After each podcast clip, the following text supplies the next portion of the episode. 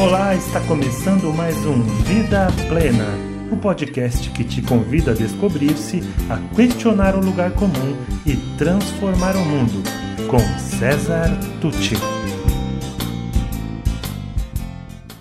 Olá pessoal, espero que estejam bem. Continuando aqui a nossa proposta de transformar em podcast os nossos artigos do blog para aquelas pessoas que não podem ler ou que preferem mesmo o formato de áudio, eu trouxe para vocês o artigo A Fórmula da Desesperança. E nessa época de pandemia, gravando em casa, peço desculpa pelos possíveis ruídos de carros, cachorro e vozes por aí afora. A Fórmula da Desesperança. Inspirado nos ensinos de Viktor Frankl e nas pesquisas de Martin Seligman, escrevi A Fórmula da Desesperança SF menos ST é igual a D ao quadrado. Ou seja, sofrimento menos sentido é igual a desespero e desamparo. Ou, de uma forma mais simples, sofrimento sem sentido leva ao desespero e ao desamparo. Mas como assim? E por que isso agora, César? Já não tem notícias ruins demais por aí? Gente, por força do meu trabalho, eu converso constantemente com jovens de várias idades, alguns se preparando para a faculdade, outros já em pleno processo de, de graduação, ou tentando ingressar ou decolar no mercado de trabalho. Alguns já com uma carreira na fase inicial, outros apenas lutando para sobreviver onde houver quem os empregue ou onde consigam empreender. Se esta já é uma fase bastante complicada na vida de cada um, imagine em um cenário que envolve pandemia, retração de mercado, níveis absurdos de desemprego, famílias tendo de apertar os cintos, com sorte, né? Vacinas que chegarão sabe-se lá quando para pessoas dessa faixa etária, perda de entes queridos, previsões nada animadoras para os próximos anos etc.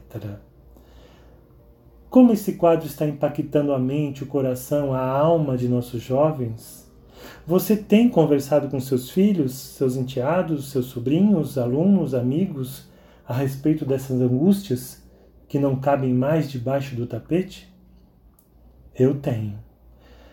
Eu tenho e me preocupa notar que alguns vêm mergulhando nos mares densos e frios da desesperança onde o desespero e o desamparo ameaçam se tornar gatilhos para estados emocionais extremamente negativos e ideias idem. Pelo caminho racional, eu procuro abordar a questão pelo ângulo histórico, conversando sobre a jornada humana, os desafios já vencidos, lutas já travadas e superadas, tentando demonstrar que somos capazes de transcender nossos próprios limites e buscar soluções. Da mesma forma, nos processos de mentoria para o autoconhecimento, trabalhamos as forças pessoais, focamos nos pontos fortes, nas inteligências e forças de caráter mais desenvolvidas, valorizamos os aspectos singulares de cada qual como incentivo ao protagonismo consciente e até mesmo estratégicos com vista ao futuro. Quando se trata de buscar sentido em situações como a que estamos vivendo, eu procuro trabalhar a seguinte questão: que lição podemos tirar disso tudo? O que, que a gente tem a aprender com, com tudo que está acontecendo? O que essa pandemia tem para nos ensinar? O que, que eu tiro de lição disso tudo? Mas há que se trabalhar também o aspecto intuitivo emocional que alcança onde a razão nem sempre chega. Eu posso até falar sobre desamparo de um ponto de vista mais técnico e específico no futuro, mas, por ora, basta dizer que desamparo é a condição daquele que se convenceu ou foi convencido de que nada do que faça mudará a situação dolorosa que está vivendo. Ao enfrentar situações sobre as quais não tem ou pensa não ter controle algum, o indivíduo perde a motivação para reagir e passa a acreditar que sucesso e fracasso são independentes das ações e escolhas que venha a fazer.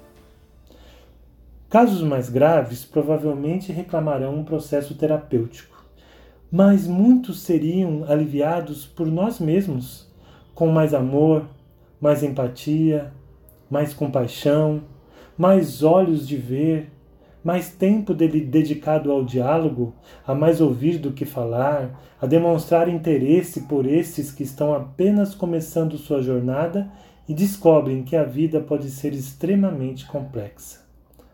Nosso dever em nome do amor e da compaixão é o de abrir as janelas da esperança e ajudá-los a confiar em si mesmos, a identificar aquilo em que podem sim atuar e a sentir que, além de complexa, a vida é também uma aventura incrivelmente maravilhosa. É urgente estarmos juntos. Não dá mais para adiar esta conversa. E se você gostou desse podcast, conheça mais sobre o meu trabalho pelas mídias disponíveis em www.cesartucci.com.br Sou especialista em desenvolvimento humano, autor do livro Faz Sentido para Você, criador do projeto Educar para a Vida Plena e acredito que juntos podemos construir o mundo melhor que tanto desejamos. Obrigado e até mais.